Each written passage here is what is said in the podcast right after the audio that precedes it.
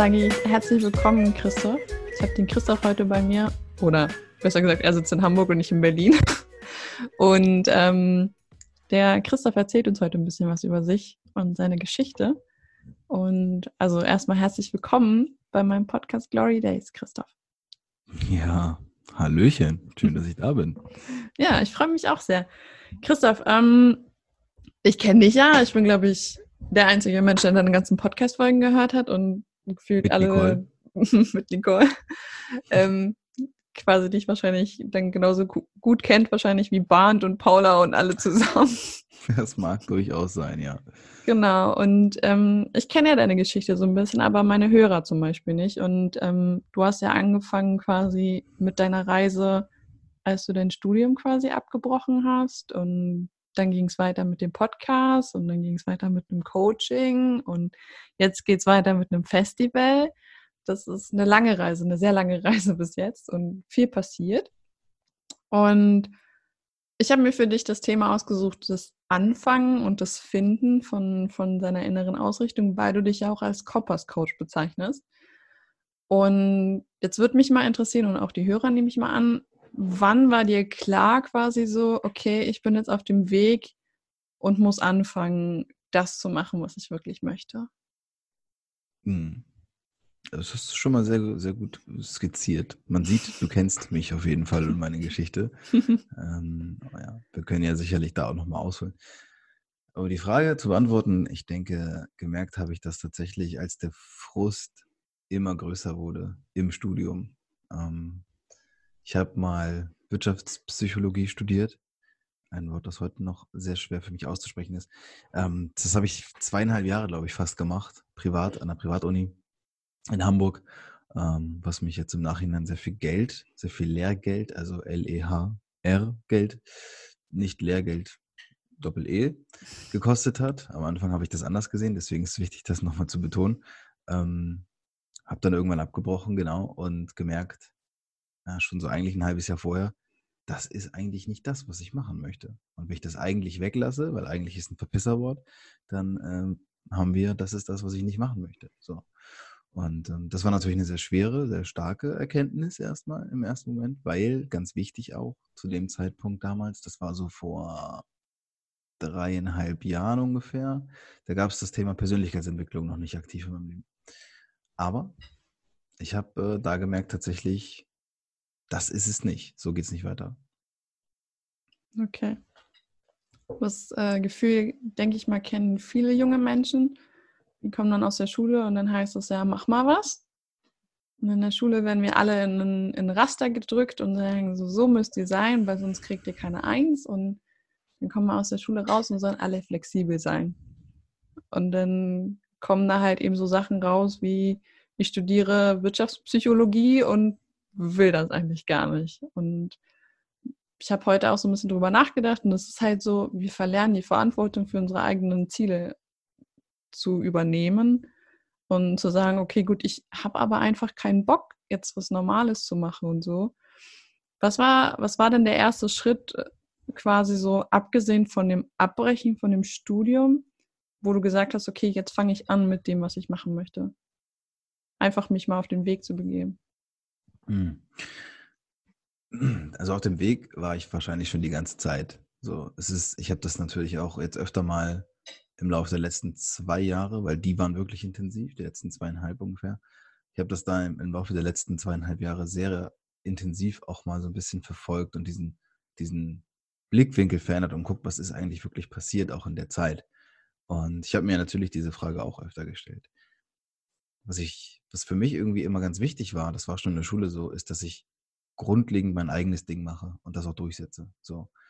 Ähm, ich habe ein sehr, sehr hohes Selbstbewusstsein also das ist ganz wichtig, zwischen diesen Selbstwerten äh, einmal zu differenzieren. Gloria kennt das schon, aber für jeden, der zuhört, Selbstbewusstsein, das verwechseln viele Menschen mit Selbstvertrauen, ist aber nicht dasselbe, sondern es geht darum, dass ich mir meiner selbst erstmal bewusst bin. So, das kann ich jetzt heute so schön weise sagen, das, das war mir aber nicht immer klar. Also es war mir nicht immer bewusst. Ich wusste aber schon immer, dass ich über ein sehr hohes Selbstbewusstsein verfüge und es hat mir auch in der Schule schon ja, viele Türen geöffnet, viele Türen verschlossen, weil ich einfach immer so ein sehr rebellischer Typ war. Ähm, was ich glaube, heute zu wissen, liegt daran, dass ich von meiner Mutter einfach mit Liebe überschüttet wurde, sodass ich irgendwie immer das Gefühl hatte, schon was ganz Besonderes zu sein. Ähm, was, weiß ich nicht, ob das jetzt gut oder schlecht war, das mag man jetzt immer davon stehen lassen. Und äh, für mich war aber irgendwie immer klar, so mach dein Leben, mach da irgendwie was Besonderes draus. So, nimm irgendwie das, was du hast, weil die Leute auch immer schon gesagt haben, oh, du kannst ja auch gut sprechen und, und wenn du so redest, dann hört man dir auch gerne zu. Was ich auch glaube, was ähm, kein Talent ist. Also ich glaube generell nicht so sehr an dieses Menschen haben gewisse Gaben, Fähigkeiten einfach so, Talente, sondern ich glaube, es liegt daran, wie man aufwächst. Bei mir war es der einfache und simple Fakt, dass mein Vater ähm, mir immer Mickey Mouse Hefte gekauft hat und das noch bevor ich in der Schule war. Das heißt, ich habe die schon angeguckt, ohne dass ich sie lesen konnte, habe dementsprechend schon gelesen. Mein Unterbewusstsein hat sich ja mit diesen Sachen schon auseinandergesetzt, so dass ich schon, bevor ich in der ersten Klasse war, wahrscheinlich den Schülern gegenüber in dem äh, in dieser Fähigkeit ein wenig voraus war. Das hat sich immer so durchgezogen. Ich habe wahrscheinlich bis zu meinem 16. Lebensjahr regelmäßig diese Hefte und Bücher gelesen, so dass ich einfach sehr viel mit Worten in Kontakt kam, was dann heute wiederum darin mündet, dass man mir oft nachsagt, oh, du kannst ja so schön sprechen und meine Grammatik ist fehlerfrei und all solche Sachen. Ähm, da, hab, da, wurde mir gesagt, na, du hast ein sehr großes Talent dafür, bau darauf auf. Und das, das stimmt halt einfach nicht. So, ich glaube nicht, dass Menschen großartig talentierter sind in anderen Sachen und deswegen werden sie erfolgreich in Sachen. Ich glaube, es fängt auch fängt damit an, womit man sich auseinandersetzt. Mhm. Das war für mich eben auch so ganz wichtig, womit setze ich mich auseinander. Und ähm, das ist tatsächlich zum ersten Mal, ist mir zumindest zum ersten Mal klar geworden, als ich eben in diesem, in diesem Struggle war, äh, in die Uni zu gehen und das eigentlich nicht zu wollen. Weil ich dachte ja, ich dachte ja wirklich, das macht mir Spaß. Da, wenn ich da mhm. hingehe und wenn ich da studiere. Und das ist ja toll. Und ich dachte wirklich, es macht mir Spaß und habe es schon eigentlich nach einem Dreivierteljahr so gemerkt, dass das nicht tut. Und ähm, was du gerade gesagt hast, ein ganz, ganz, ganz wichtiger Punkt ist, dass wir uns, wir fühlen uns auch gar nicht mehr dafür verantwortlich, wenn wir dieses Gefühl in uns tragen, ich möchte eigentlich was anderes machen. So, wir haben gar nicht mehr diese Verbindung zu dem eigenen Leben, weil wenn ich jetzt merke, während ich BWL studiere oder während ich eine kaufmännische Ausbildung mache, ey, fuck, das will ich gar nicht, dann sagt erstmal alles von außen, stopp. Ja, das ist jetzt eine Phase. So, jetzt drehen wir mal nicht gleich am Rad. So, du gehst jetzt mal erstmal wieder ganz entspannt hin und du kannst sowieso nicht zu Hause bleiben, weil du schreibst noch die Klausur oder dein Chef ist krank oder was auch immer. Gibt ja immer wieder von außen diesen ganzen Push. Und dadurch werden wir natürlich auch zumindest erschwert vor die Herausforderung gestellt, was ist wichtiger? So, also dieses Gefühl, was in mir aufkeimt, oder eben dieses, oh, stimmt, eigentlich schon auch nicht schlecht, wenn ich jetzt weiter zum Studium, also zur Uni zu gehen, ist schon clever. Ja, und das sind so alles die Punkte, die natürlich bei mir auch, ja, mega oft da waren, so ganz, ganz intensiv da waren, dass ich wirklich auch während des Studiums wirklich gelitten habe. Mhm. Auch das kennt Gloria mittlerweile schon von mir. Heute ist das mit dem Leid etwas anders. Auch heute leide ich zwar noch manchmal oder bade auch manchmal im Selbstmitleid. Allerdings ist es heute anders. Ich sehe es nämlich so, dass, dass, dieses, dass dieser Schmerz, der mir während meiner Uni-Zeit widerfahren ist, dass der zwar da war, ich ihn aber einfach hätte früher erkennen müssen und dass mhm. das Leid, was daraus resultiert ist, meine eigene Entscheidung gewesen ist. Also ich wollte auch dieses ähm, ich bin so unglücklich in dem, was ich mache, weil dann muss ich mich in dem Moment auch nicht damit auseinandersetzen, was mache ich jetzt eigentlich wirklich. Mhm. Weil in dieses lösungsorientierte Denken gehen wir immer erst dann rein, wenn wir wirklich auch akzeptiert haben, dass wir uns in unsere Situation selbst hineingebracht haben. Mhm. Das war so ein bisschen, ja, das mal zusammengefasst. zusammengefasst war, äh, war gut. genau, und du hast da jetzt quasi auch angesprochen, so dass dann halt, dass, dass du dann halt da saßt und quasi gelitten hast und so. Und ich bin mir nicht mehr genau sicher, aber du hattest deinen Podcast, nachdem du dein Studium abgebrochen hast, angefangen. Lange. So, lange danach. Mhm. So, wie hat das sich an, also ich meine, ich nehme mal an, das war für dich die richtige Entscheidung. Du siehst das heute auch noch als richtige Entscheidung.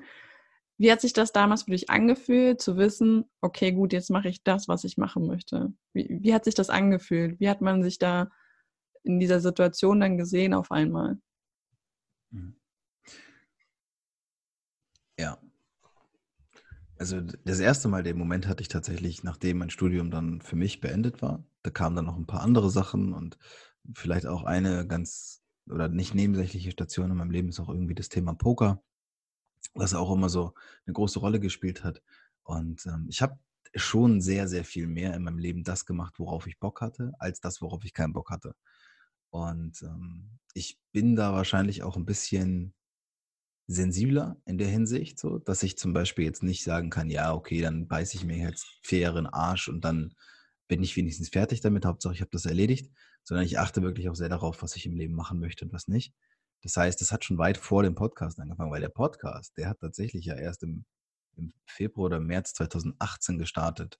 Und äh, mein Studium abgebrochen habe ich, glaube ich, schon irgendwann 2016. So, das heißt, da lagen noch mal zwei Jahre zwischen.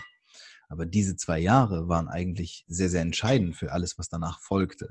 Denn ich habe tatsächlich dann angefangen, mich mit Persönlichkeitsentwicklung zu beschäftigen, aber wie es dann immer so ist, mehr zufällig. Ich glaube nicht so unbedingt ein Zufall und ein Glück und Pech. Auf jeden Fall ähm, habe ich so ein paar Videos gesehen auf YouTube von Gedankentanken und von Tobi Beck und wie sie nicht eben heißen und habe so festgestellt, ach guck mal, das scheint ja schon, das scheint ja schon ein richtiger, ein richtiger Markt zu sein, dass da Menschen sind, die einem irgendwie erzählen oder helfen und unterstützen können, in welche Richtung ich denn mal gehen will, wenn ich jetzt gerade gar keinen Plan habe. Weil das ist auch mhm. ganz wichtig. Ich hatte ja damals überhaupt keinen Plan. Also ich wusste ja gar nicht, in welche Richtung ich gehen will. Ich wusste schon so, ja, ich habe immer Bock mit. ich habe immer Bock mit Menschen zu arbeiten. Und äh, das war schon immer so. Moment. Einmal.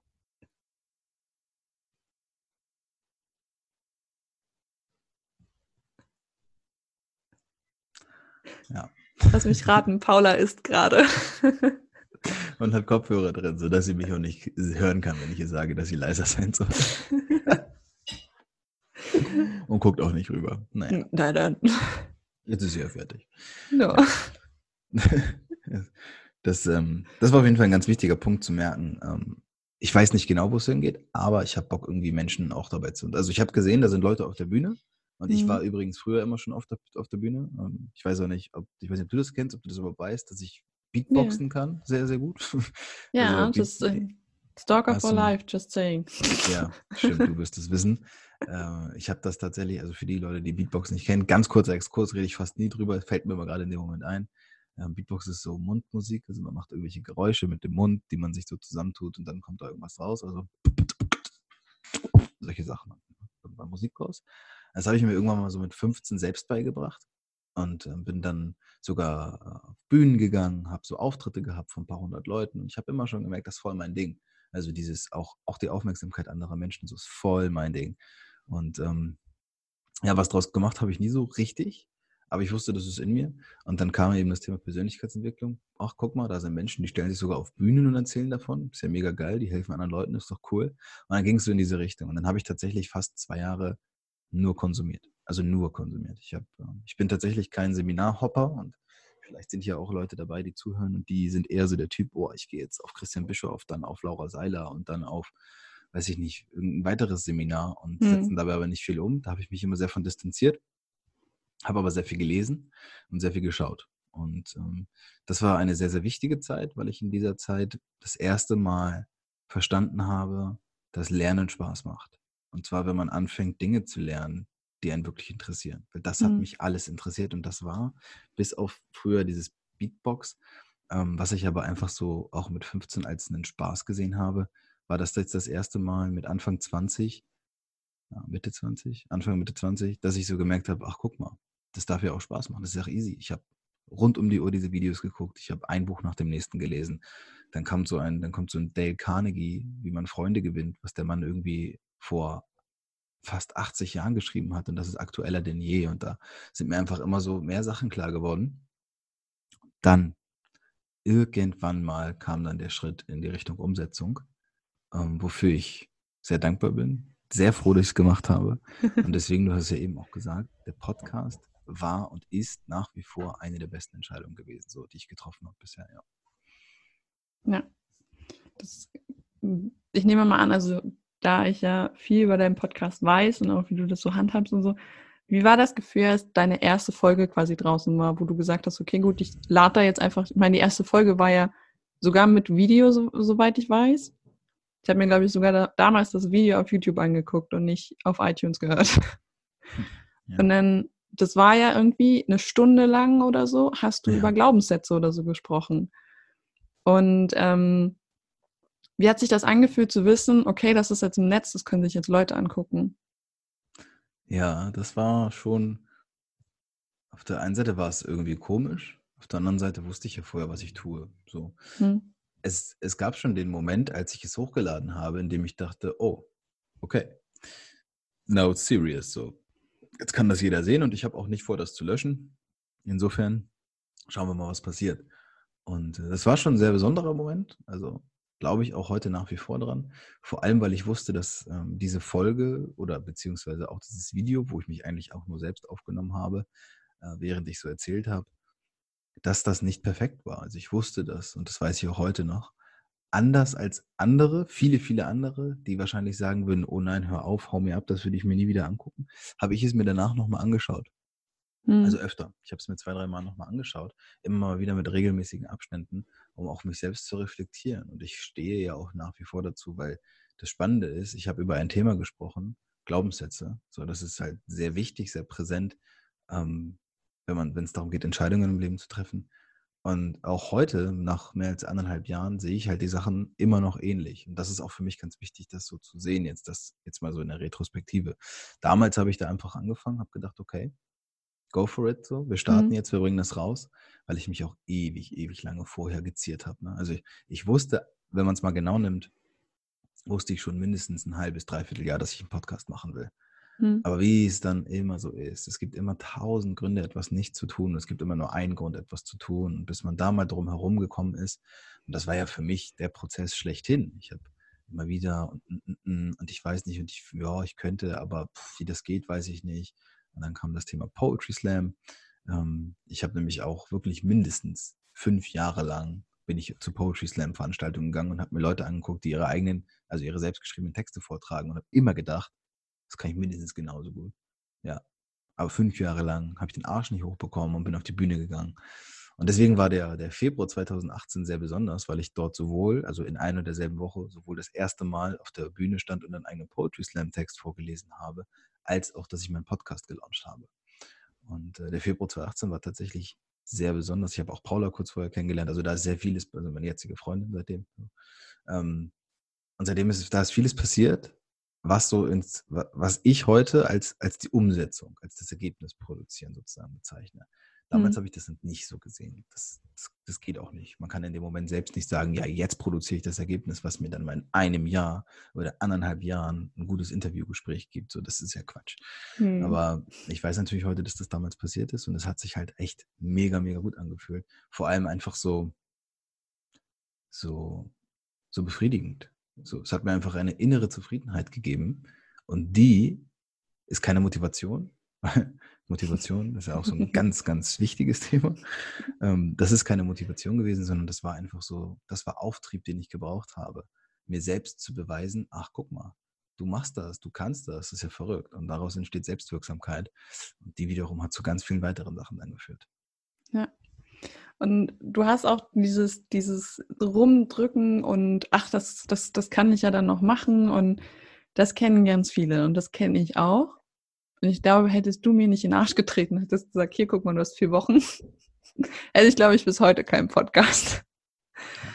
Ähm, du hattest aber niemanden und du hast ja nicht nur jetzt deinen Podcast, ähm, sondern du hast dich auch quasi selbstständig gemacht mit, mit dem Coaching und jetzt mit ähm, sechs anderen Leuten ein Unternehmen gegründet für ein Festival. Ja. Hattest du davor auch immer so, also sei es jetzt beim Coaching oder bei dieser, bei dieser Unternehmensgründung, waren da auch so die Sachen, hm, okay, gut, ja, das schiebe ich jetzt noch ein bisschen raus oder war da gleich so, okay, ich fange jetzt einfach an? Das ist eine sehr schöne Frage, weil ich mir darüber auch dann Gedanken gemacht habe. Und das halt, ich habe etwas wirklich, ich habe etwas festgestellt, was ich vorher nicht wissen konnte, was ich mittlerweile glaube zu wissen. Und zwar, ähm, ich habe sagen wir mal, wir fangen mit diesem Poetry Slam an. Ja? Da hat es ungefähr fünf Jahre gedauert, bis ich auf die Bühne gegangen bin. Hm. Dann bin ich aber auf die Bühne gegangen und habe mir aber auch gleichzeitig so diese Selbstwirksamkeit bestätigt. Guck mal, du kannst das. Und der Abstand dann wurde auch immer kürzer, bis ich das nächste Mal auf die Bühne gegangen bin. Also ich war dann ein paar Mal auf der Bühne, habe sogar ein paar Mal gewonnen, was ein mega schönes Gefühl war, aber mir nicht mehr gegeben hat ähm, als das allererste Mal, als ich einfach da stand. Und so ging es dann immer weiter, dass ich zum Beispiel beim Zum Beispiel beim Podcast. beim Podcast war es so, ich habe die erste Folge hochgeladen. Die also habe gesagt, okay, einmal die Woche mache ich eine Folge, dann die zweite Folge, dann die dritte Folge. Und das ja nie, da passiert ja nichts. Mhm. Ich weiß mhm. nicht, wie es jetzt momentan bei dir aussieht beim Podcast. Ist es am Anfang oder auch generell ist es teilweise ein sehr undankbares Ding, weil man gar nicht so richtig weiß, wo steht man damit eigentlich. Mhm. Anders als bei YouTube, wo ich genau sehe, das sind meine Downloadzahlen, gibt es ganz wenige aussagekräftige Zahlen, die man so zu Rate ziehen kann. Und wenn man denen dann glaubt, ist es auch nicht immer sehr befriedigend. Und ähm, das war für mich dann auch so ein Ding, wo ich gemerkt habe, okay, krass, das fuckt mich ja jetzt irgendwie schon ab, äh, hier eine Folge zu machen und dann hören sich das 13 Leute an, so so jetzt ungefähr. Hm. Und das hat dann so ein paar Folgen angehalten und ich habe gemerkt, okay, ähm, ich glaube so nach 13 Folgen oder sowas habe ich dann einen Cut gemacht, aber so unbewusst aus, aus dem Ego heraus, aus dem Trotz heraus zu sagen, ey, dann scheiß drauf, mache ich nichts mehr. Dann habe ich, glaube ich, drei, vier Wochen keine Folge aufgenommen, obwohl ich mir vorher geschworen habe, das mache ich nicht. Ich nehme immer eine auf. Habe ich nicht gemacht. Und ähm, war dann, das war so letztes Jahr im August oder, oder Juli oder sowas. Und dann kam so ein bisschen der Gamechanger dass ich gemerkt habe, mir fehlt eigentlich nur etwas und das sind Interviews. Also das ist jemand, der in mhm. meinem Podcast da ist und der seine Geschichte erzählt, um den Leuten, die zuhören, auch noch einen Mehrwert zu geben, woraus ich auch was lernen kann. Das hat mir einfach gefehlt. Ich wusste es in dem Moment nicht. Habe dann aber angefangen, Interviews zu führen und da hat sich super vieles getan, weil ich ganz viele Menschen kennengelernt habe, sehr viele Sichtweisen kennengelernt habe. Und, um mal vielleicht auf die Frage zu kommen, den Kreis so ein bisschen zu schließen, ich habe gelernt, viel, viel, viel einfacher in die Umsetzung zu gehen. Viel mhm. einfacher, viel schneller. Also ich habe ich hab Chancen gesehen, ich habe sie wahrgenommen. Ich habe nicht so viel darüber nachgedacht. Und das habe ich tatsächlich letztes Jahr mehr denn je gemerkt, weil ich habe so innerhalb vom, vom, ich glaube, September 18 bis, boah, keine Ahnung, vielleicht März, April 19, habe ich wahrscheinlich so 70 Interviews oder sowas geführt, die echt, also auch lang waren. Und habe da auch gemerkt, da sind Leute ähm, aus dem Bereich Persönlichkeitsentwicklung, aus dem Businessbereich und was auch immer.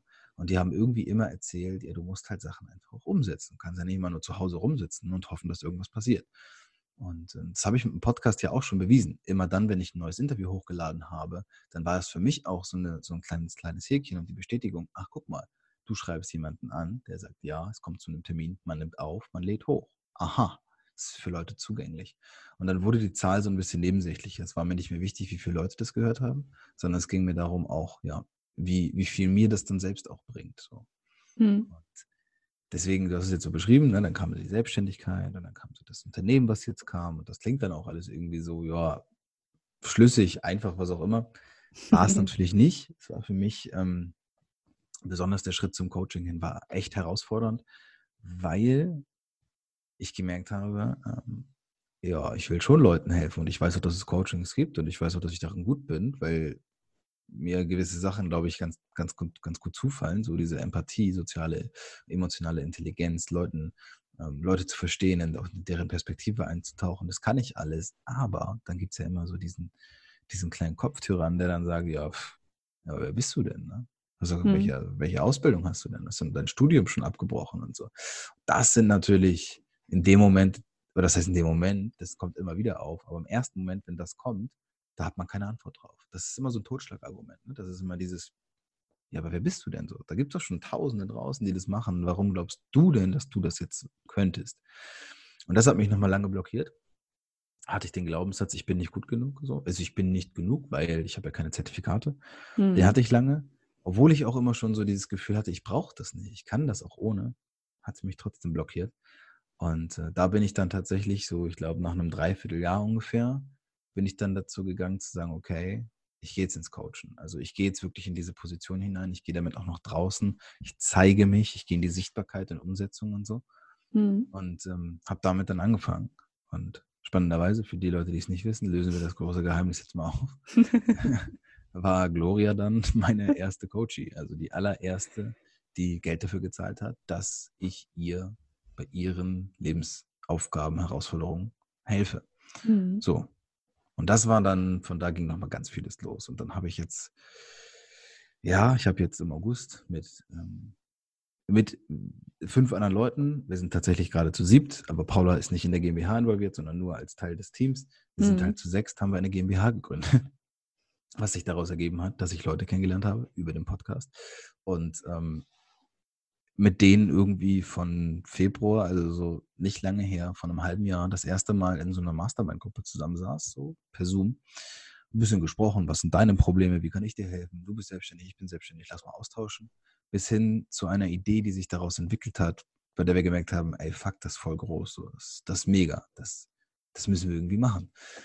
Ja, und äh, lange Rede, kurzer Sinn, da ging es dann tatsächlich ganz schnell. Da habe ich nicht mehr diese, diese Kopftyrannen, die habe ich einfach nicht mehr zuge zugelassen. Die sind ja da. Die mhm. sind auch heute noch da, weil, ich kann es ja sagen, wir planen für den 13. bis 16. August 2020 ähm, das erste Festival für Persönlichkeitsentwicklung. Also Festival wirklich im Sinne von Festival. Wir machen vier Tage Outdoor ähm, an einer sehr, sehr coolen Location, die ich jetzt noch nicht preisgeben will, weil der Vertrag nicht unterschrieben ist. Ähm, planen das mit 5555 Menschen. Und äh, da geht es dann wirklich darum, halt Speaker einzuladen, die auf die Bühne zu stellen, Workshops zu geben, ähm, Musikbands, Acts und sowas einzuladen. Also ein richtiges Festival zu erzeugen. So. Aber halt alles unter diesem Dach der Persönlichkeitsentwicklung, weil wir sagen, weil wir alle ungefähr diesen Background haben und wir sagen, wir müssen Menschen, so wie dir, so wie mir, so wie jedem Einzelnen, ähm, der sich mit diesen Sachen auseinandersetzt, müssen wir die Bühne geben, die Gelegenheit geben, den Raum geben, sich frei entwickeln zu dürfen. So, mhm. Und sich über all diese Sachen auch mal wirklich ernsthaft Gedanken zu machen. Und das ist natürlich eine Vision, die, die geht ja erstmal runter wie Öl. Die ist schön und die ist toll. Und die ist auch groß. Und ja. ähm, ich sag auch, wenn wir nicht so viele Menschen wären, hätte ich mich wahrscheinlich nicht getraut. Wären wir zu dritt, hätte ich nicht Ja gesagt, weil ich glaube, dass eine so große Aufgabe ähm, zu viel ist, wenn man keinen Plan hat, weil keiner von uns diesen Background hatte. Aber ich habe an diese Leute geglaubt oder glaube auch noch heute an diese Leute, glaube daran, dass das ein ganz, ganz starkes Team ist und vor allem werden kann. Und ich habe gemerkt, wenn man schon nicht an Zufälle glaubt, dann muss man ja daran glauben, dass das irgendwas für einen bedeutet, wenn solche Sachen passieren.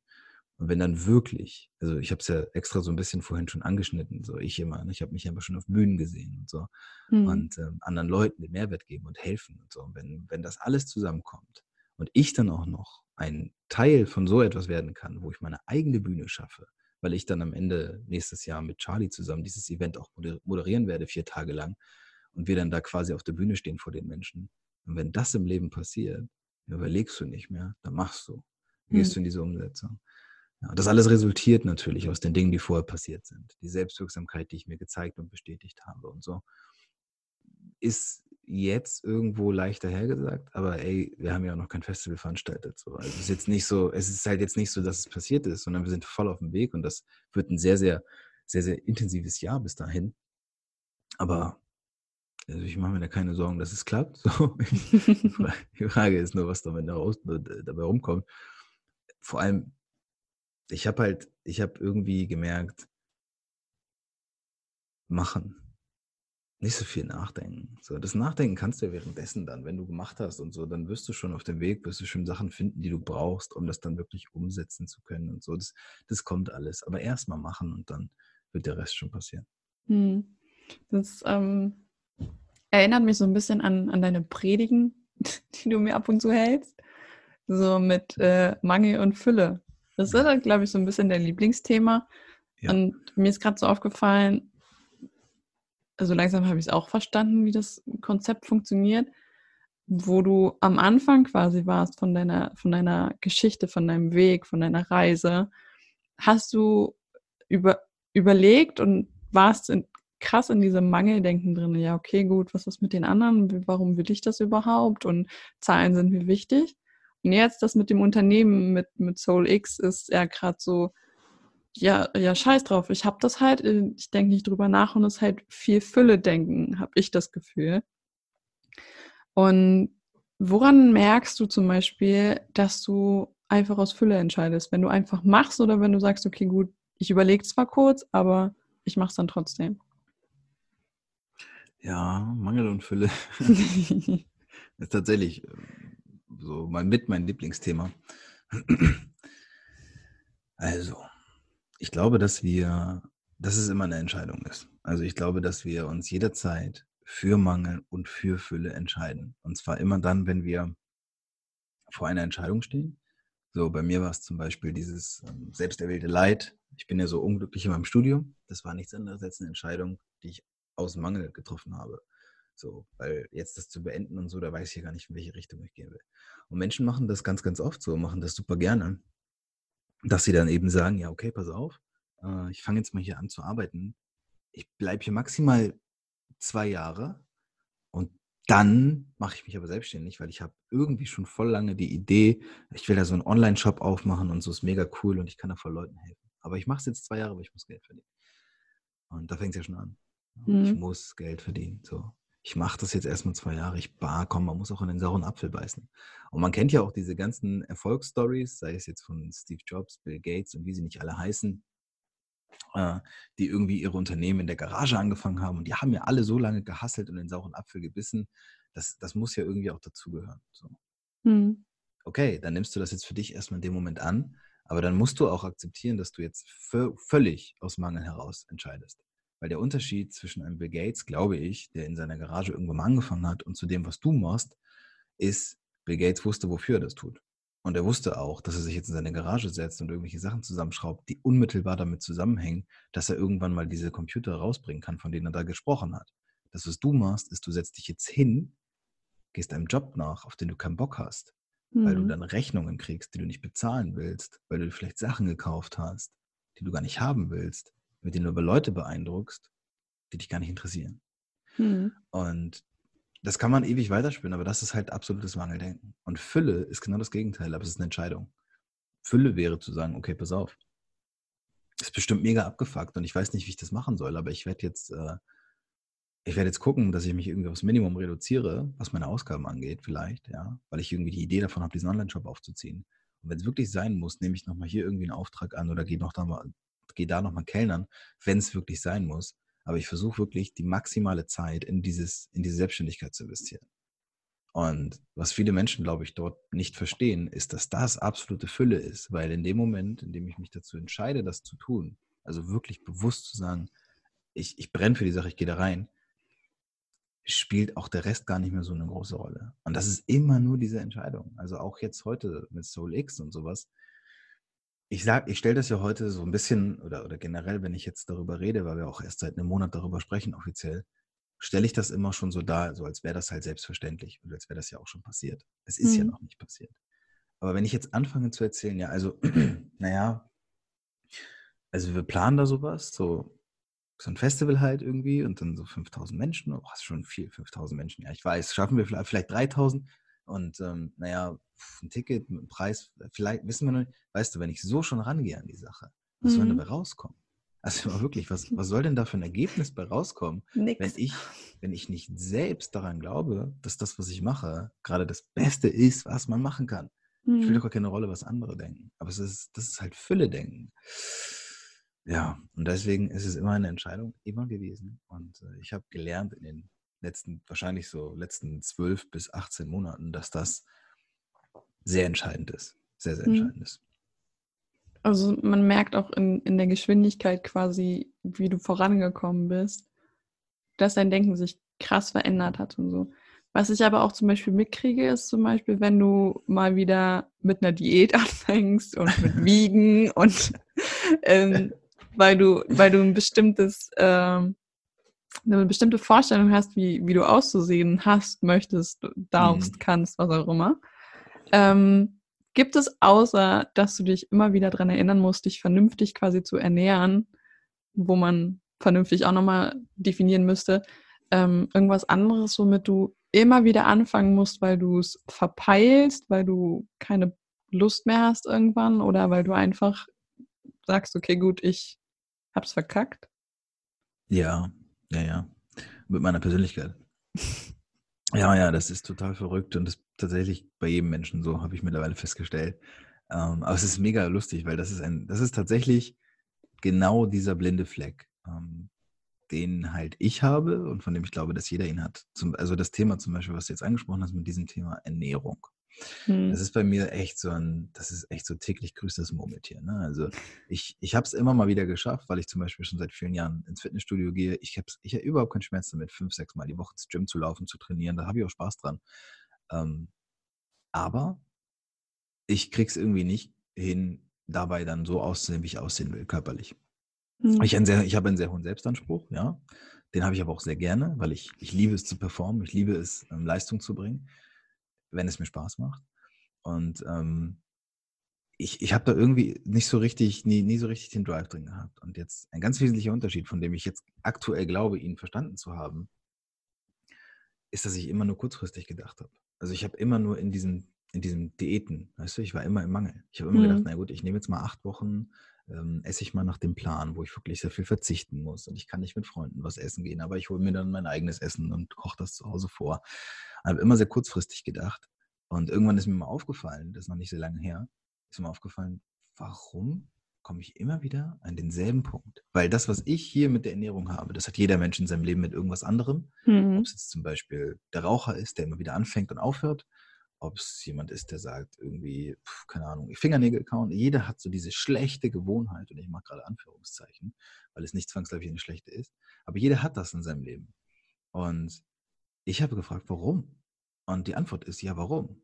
Ja, weil das Warum nicht groß genug ist. Mhm. Weil es gar nicht so wichtig war, jetzt den besten Körper der Welt zu haben, weil es mich persönlich nicht so interessiert, wenn Leute am Strand mich angucken und mir dann irgendwie ich mir dabei denken kann, dass die sich gerade denken, oh, der sieht aber gut aus. Das ist ja gar nicht das, wofür ich das mache. Mhm. Und jetzt ist natürlich mit Soul X so, dass der Plan wirklich ist, dass ich nächstes Jahr, also von 13 bis 16 August 2020, stehe ich auf Bühnen, auf mehreren und stehe da wirklich vier Tage vor Menschen und möchte denen mit auf den Weg geben, so also ein bisschen auch so das, was ich hier gerade erzähle, aber so auf dieser Ebene von, du musst halt irgendwo anfangen, die Verantwortung für dich zu übernehmen. Das geht nicht anders. Mhm. Und hm. das ist nichts anderes, als was, was, was mir ja dann fehlt, weil ich die Verantwortung nicht übernehme. Weil solange ich sage, dass ich ein gewisses körperliches Bild habe und dass mein körperliches Bild ist nun mal so, äh, Mark Wahlberg aus den 90ern in seinen besten Tagen, aber das ist nun mal mein körperliches Bild, da muss ich die Verantwortung dafür übernehmen. Mhm. Und mein Warum ist größer geworden, als ich jetzt festgestellt habe, ach guck mal, vor 5000 Leuten dastehen, da wäre schon nicht verkehrt, glaube ich, in der, in der wirklich besten Form zu stehen. Nicht, weil ich dann so gut aussehe und weil ich dann geliebt werde von den Leuten. Das ist nicht das, worum es geht. Dieses Ego ist in dem Moment nicht so wichtig, sondern es, es geht wirklich darum, in diese Fülle hineinzugehen, zu sagen, die beste, wirklich, wirklich, wirklich beste Version meiner selbst bin ich genau dann, wenn ich mich Körper, Geist und Seele am wohlsten fühle. Mhm. So. Das gehört für mich einfach zusammen und genau deswegen, also es ist genauso mit der Persönlichkeit. Meine Ungeduld, so, wenn Paula das jetzt hören würde, was sie, gut, dass sie es nicht hört, mit meiner Ungeduld ist so, dass, ja, sie kriegt es am meisten mit, dass ich, ähm, dass ich jedes Mal wieder an so einen Punkt komme, jedes Mal wieder an mir arbeiten muss, jedes Mal wieder merke, dass ich mich scheiße verhalten habe, weil mein Ego mich irgendwie wieder blockiert und so. Es jeden Tag, jeden Tag habe ich irgendwas. Das hört auch nie auf. Mhm. Ich will auch gar nicht, dass es aufhört. Deswegen. ich glaube, dann wäre das auch irgendwann langweilig. Also genau. Also wenn das aufhört. Deswegen, also dein Ding ist ja auch so, Menschen dazu zu bringen, quasi ihre Ausrichtung zu finden, damit dann anzufangen. Du hast ja, du hast ja jeden deiner Coaches quasi dazu gebracht, mit dem quasi anzufangen, was man gerne machen möchte, soweit ich das mitgekriegt habe. Ja, so. schon. Bist du der Meinung, dass es für jeden Menschen irgend, irgendetwas gibt, sei es jetzt eine Sprache, eine Aktivität oder was auch immer, womit er anfangen müsste? Also jetzt, wo du sagst, okay, gut, da, damit sollte ein Mensch anfangen oder nicht? Ja. Und es ist nicht die Selbstständigkeit oder das Unternehmen aufbauen es wird, momentan ist es so, wir sind ja, wir leben in so einer richtigen Trendblase, in der es darum geht, dass jeder Coach wird oder jeder wird selbstständig und jeder wird Podcaster und jeder wird Unternehmer und jeder wird YouTuber. Das ist nicht das, worum es geht. Es äh, fängt tatsächlich viel, viel, viel tiefer an. Also ich bin wirklich der Überzeugung, dass wir in uns bereits wissen, wofür wir brennen. Und ähm, ein, eine Coachie von mir zum Beispiel, die ist, glaube ich, momentan im Traumleben sehr nah, obwohl sie sehr, sehr fern ist. Und das ist so ein bisschen dieses, das Leben auf einer Pferderanch in Kanada. Hm. Das klingt, glaube ich, erstmal für viele Mädchen so oder vielleicht auch für Männer, klingt das erstmal schon, boah, so ein kleiner Prinzessinnen-Traum irgendwo. Kann aber in der Realität tatsächlich funktionieren. Und äh, was dann damit so zusammenhängt und so, das ist ja eine andere Sache. Aber das zum Beispiel so, sagen wir mal, das wäre ihr Traumleben. So. Äh, und diese Sache, vor die sie brennt dann ist meine Aufgabe als, als Coach beziehungsweise als, als Mensch, der das erkennt, ihr zu sagen, dass sie das machen darf. Weil das ist das, was wir nicht wissen, ist, dass wir das dürfen. Hm. Wir, wir glauben nämlich, dass wir irgendwie wachsen zu auf. Und unsere Eltern und Lehrer und unser Umfeld sagt so, naja, du musst aber ja Geld verdienen und du musst halt irgendwie einen vernünftigen, eine Ausbildung machen und einen Job halt haben, in dem du auch, es ist ja schon wichtig so, weil, ja, weil das hat man halt schon immer so gemacht. Ja, ja. aber das ist nicht die Begründung. Das, das ist zwar eine Begründung, aber es ist nicht die Begründung, nicht die Rechtfertigung. Und wenn ich merke, dass ich in dem, was ich gerade tue, unglücklich bin, es fängt oft mit dem Job an, hängt aber mit vielen, mit ganz anderen Dingen eigentlich zusammen. Wenn ich merke, dass ich unglücklich bin, dann ist es meine Aufgabe als, als Mensch, als eigenverantwortlicher, als selbstständig denkender Mensch, das zu verändern. Ja. Mhm. Und dazu hole ich mir im besten Fall, weil davon gibt es mittlerweile sehr viel Angebot, ähm, Leute, die mich dabei unterstützen. Und dann, und das denke ich, kannst du ganz gut bestätigen, dann kann ich anfangen, Dinge umzusetzen. Oder was heißt, ich kann, aber dann, dann fällt es mir zumindest einfacher. Ja. Also ich, ich kann das bestätigen. Also so, wenn man jemanden hat, quasi, der einem quasi. Irgendjemand hat mich mal gefragt, warum ich einen Coach habe. Habe ich gesagt, weil ich, wenn ich meinen Freunden zuhöre und die mir sagen, ja, du kannst das machen, tolle Idee und so, das nehme ich nicht ernst. Hm. Weil das meistens dann, ich glaube, das habe ich auch bei dir im, im Interview damals gesagt, ich bezahle dich dafür, und wenn es bei mhm. den Leuten weh tut, ist es meistens dann, wenn sie Geld dafür bezahlen. Ja. Weil wir das gelernt haben. Und für mich war das halt eben so, okay, gut, das ist jetzt quasi wie so ein, so ein Freund, den ich kenne oder der mich kennt, den ich aber dafür bezahle, dass er mir quasi den Arsch tritt. Mhm. Klar kann ich meine beste Freundin oder meinen besten Freund rumfragen, aber ich würde es nicht ernst nehmen, weil ich mir denke so, ach, klar, das macht er ja. eh immer wieder. Aber bei einem Coach hat man dann halt so, okay, gut, das tut ein bisschen weh, dafür bezahlt man Geld. Ähm, besonders für mich zum Beispiel, weil ich ja mit Geld nicht so auf Friendship bin, aber man merkt es dann halt in solchen Situationen, dass man auch von fremden Leuten, von Leuten, denen man, also den man noch nie gesehen hat, zum Beispiel so auch vertraut und dann sagt, okay, gut, ich fange jetzt damit an. Ja. Meistens ist es dann halt auch leichter, mit, mit fremden Leuten darüber zu sprechen, die man vielleicht selbst noch nicht gar nicht richtig kennt. Ja. Ähm, weil man dann Angst hat, dass zum Beispiel Freunde lachen oder sagen so, ach, Blödsinn. So. Ja, es hängt, es hängt, auch oft mit der Version zusammen, die man halt in. Schau mal, das, ich kenne dich jetzt ja seit einem etwas mehr als einem Dreivierteljahr, würde ich jetzt ungefähr sagen. So. Mhm. Die, erste, die erste Kontakt war so, dass du auf Instagram mir geschrieben hast, du ein bisschen Feedback gegeben hast zum Podcast und sowas. Und ähm, das führte dann immer weiter und weiter. Mhm.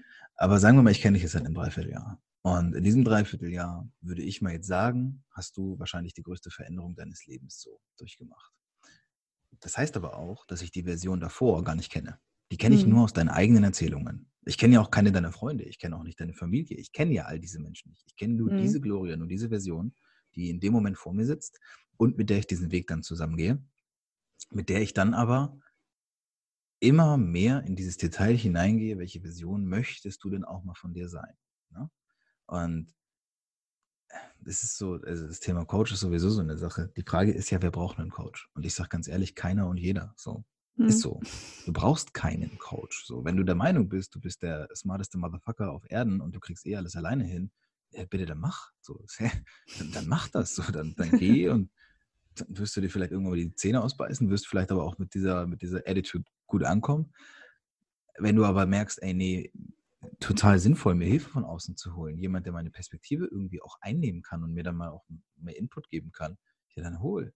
Mhm. Du wirst, auf, also ich glaube schon, dass man damit schneller ans Ziel kommt. Die Frage ist, was ist das Ziel? So, das ist, halt, genau. ist ja genau. auch dann das Ding. Aber ja, ist schon, ist schon richtig. Also dieses Thema drumherum, ich glaube, es wird, es wird gerade ein bisschen gesellschaftlich akzeptierter, dass Menschen, weil früher gab es ja nur den Psycholog und wenn mhm. du da hingegangen bist, hattest du einen an der Waffel. Ähm, ist übrigens heute auch noch oft so, dass man, dass man äh, einen an der Waffel hat, wenn man zum Psychologen geht. Äh, obwohl tatsächlich fast jeder zweite Mensch in Deutschland, ja, das sind 50 Prozent, an äh, Depressionen oder depressionsähnlichen Zuständen leidet. Fragt man sich natürlich, woran das liegt. Und heute gibt es aber dann so eine ganz neue Ecke wie Coaches, Lebensberater, die dann eben sagen, ey, pass auf, ich bin den Schüssel schon mal durchgegangen. Äh, ich kann dir irgendwie wahrscheinlich dabei helfen, dass du mit dem Schmerz zumindest besser umgehen kannst. Hm. Finde ich, find ich auch ganz wichtig, den Beruf. Also Ich bin meiner Mutter auch ganz dankbar, dass sie davor, ach, das ist jetzt auch ewig hier. Acht Jahre ist das jetzt her. Nee, neun. Neun Jahre ist das jetzt schon her. Angefangen hat, die Trainerausbildung zu machen. Ja. Ja. Genau. Also das ist ja jetzt nicht seit gestern erst auf dem Markt, diese, diese Coaches und so, sondern gibt schon ewig. Jetzt aber, bevor wir jetzt hier komplett den Faden verlieren, Ja. ähm, Deswegen habe ich aufgehört zu reden.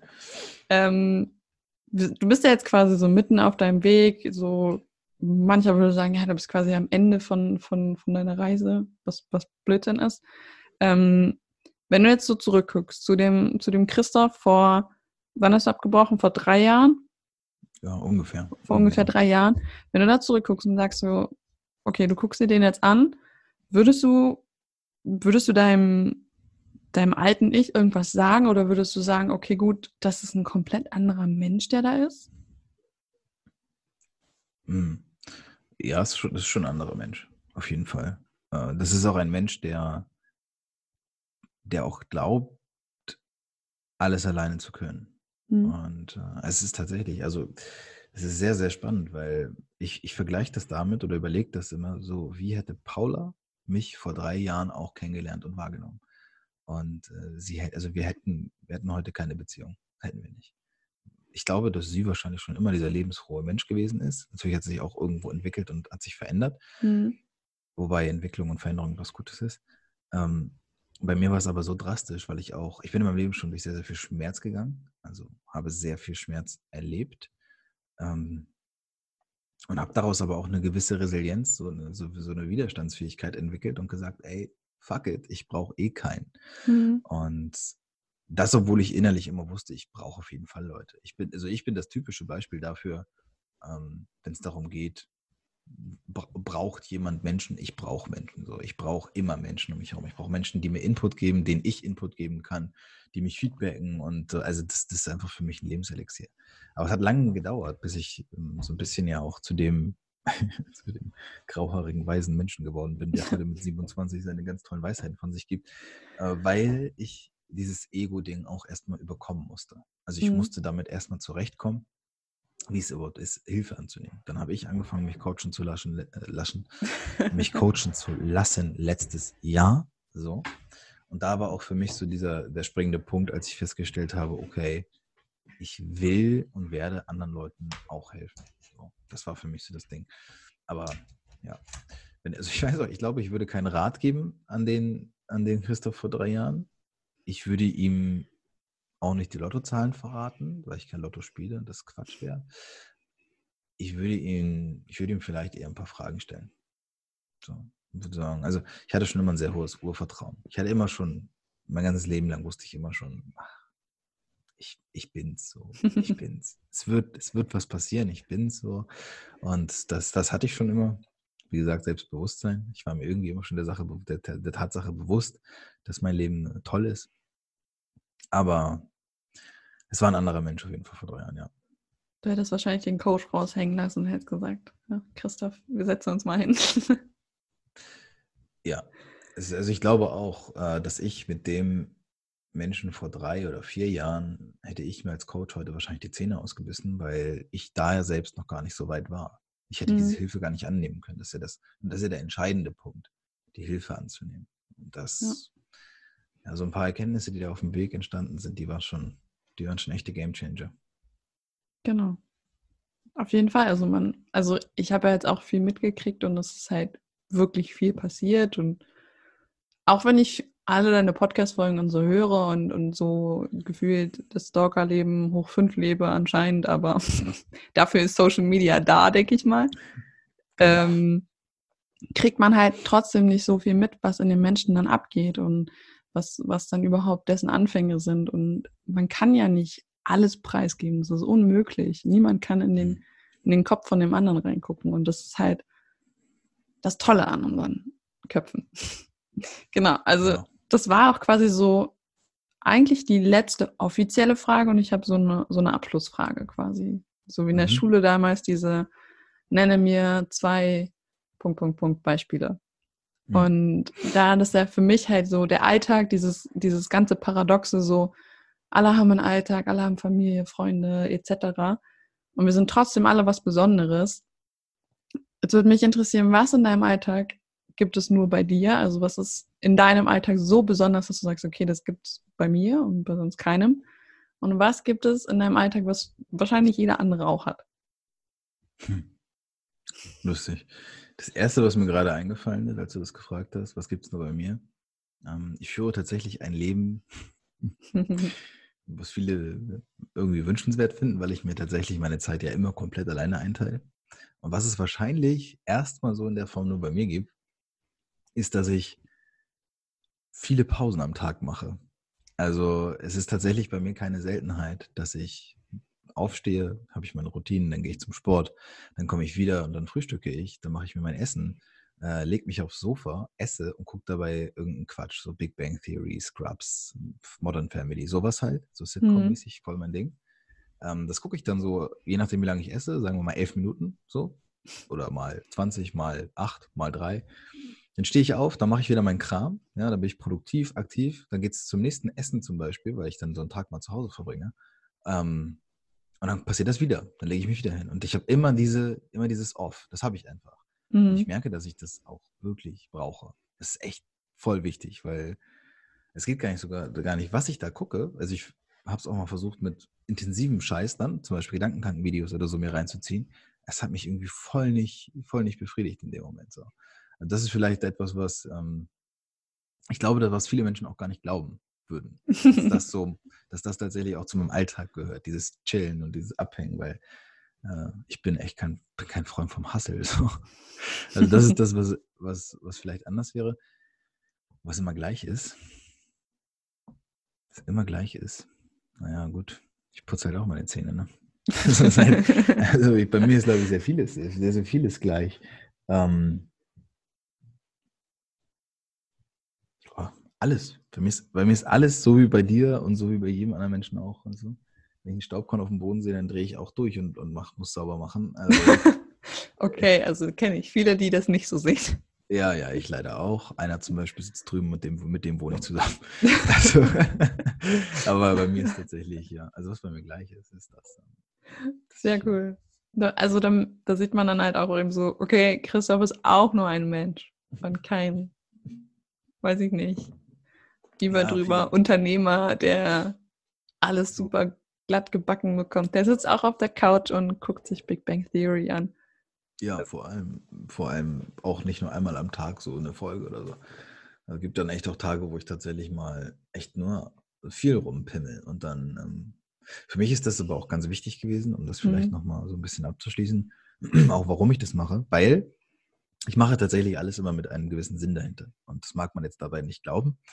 Ähm, und es klingt auch vielleicht banal, aber es ist tatsächlich so, das sind aktive Pausen. Also ich, ich nehme mir wirklich dann in dem Moment die Zeit und sage, jetzt schalte ich ab. So, mhm. ich mache dann diesen Fernseher und ich genieße dabei. Das ist total geil, weil viele Leute sagen, oh nee, da kann man sich nicht aufs Essen konzentrieren und bla bla bla. Und für mich ist das halt mega geil, mich da hinzulegen, das anzumachen, zu gucken und einfach nur in dem Moment mich darauf einzulassen. Und wenn mhm. es mal, und das, das, was ich sehr, sehr schätze an meinem Leben, ist, dass ich selbst entscheide, wie lange das dauert. Hm. Das war hm. früher, als ich noch studiert habe, ähm, da hatte ich so eine Prokrastinationsphase, in der ich, glaube ich, mal so vier Monate am Stück nicht in der Uni war oder so, ich weiß gar nicht wie lang. Und da habe ich tatsächlich jeden Tag einfach nur rund um die Uhr Serien geballert. Ganzen fucking Tag lag ich da und habe mir stundenlang Scheiß reingezogen. Und deswegen habe ich heute auch ein bisschen Respekt davor. Deswegen ist es zum Beispiel so, dass ich ganz bewusst nur Serien gucke und dann, weil ich weiß auch, ich verliere mich total schnell drin. Mhm. Dann suche ich mir irgendwas von Paula zusammen aus, was wir dann gucken oder so. Aber das ist halt so für mich wirklich dieses aktive Pause. Und ähm, Menschen haben oft ein Problem. Ich habe da mal ganz früher eine Podcast-Folge drüber gemacht. Äh, wir können nicht mehr richtig chillen, weil das hieße ja Langeweile. Und Langeweile ist Faulheit und Faulheit ist was Schlechtes. Mhm. Das stimmt nicht. Es ist mega geil, faul zu sein. Mega Spaß. Es ist mega produktiv vor allem. Ja. Weil du einfach, ich, ich bin danach, bin ich voll frisch. Und ich weiß auch, wenn wir jetzt fertig sind, koche ich mein Essen, dann gehe ich davor und chill ich wieder. und danach kann ich dann wieder produktiv werden. So. Und das ist das Beste daran, dass ich das selbst einteilen darf. Das ist auf jeden Fall ziemlich cool. Ja, dann sind wir quasi so fertig mit dem Interview. Ich sage oh ja. ganz, ganz, ganz lieben Dank. Es hat sehr viel Spaß gemacht. Ich hatte ein bisschen Bammel zuerst, dachte ich mir so, oh Gott, ich habe keine Ahnung. Ich habe nämlich das Interview wirklich nicht vorbereitet gehabt. Und ich habe das gestern einfach noch hingezimmert ah. und habe mir das aufgeschrieben. Ich war der festen Überzeugung, ich habe das schon Wochen vorher aufgeschrieben, aber nein. Tja. Deswegen dachte ich mir so, ach scheiße, wenn ich irgendwas vergesse. Aber ich wollte doch das und das bestimmt fragen. Und dann saß ich erst mal da. Naja. Hast du aber das, das Gefühl, dass du noch irgendwas offen hast? Nein. Nein, ich habe. Ich glaube auch alles, was du am Anfang gesagt hattest und so, das haben wir, glaube ich, jetzt auch alles besprochen, oder? Ja. Waren viele Bin Sachen ich, ich auch sehr, sehr froh darüber, dass ich das so aufgeschrieben habe. Ich habe äh, mich mega gefreut, weil ich immer, ich habe es immer verpeilt, dich zu fragen, weil du Zeit hast, aber hat ja dann doch geklappt und es hat mich mega gefreut und es hat sehr viel Spaß gemacht. Und das ist für mich so ein bisschen auch das Zeichen, dass ich das Richtige mache, weil es mir einfach unglaublich Spaß macht, auch wenn ich davor Bammel habe und vielleicht irgendwas vergessen könnte. Und deswegen ja. danke für deine Zeit, hat mich sehr gefreut. Wenn du noch Abschlussworte hast, darfst du das gerne tun. Abschlussworte? Nur wenn du welche ja. hast.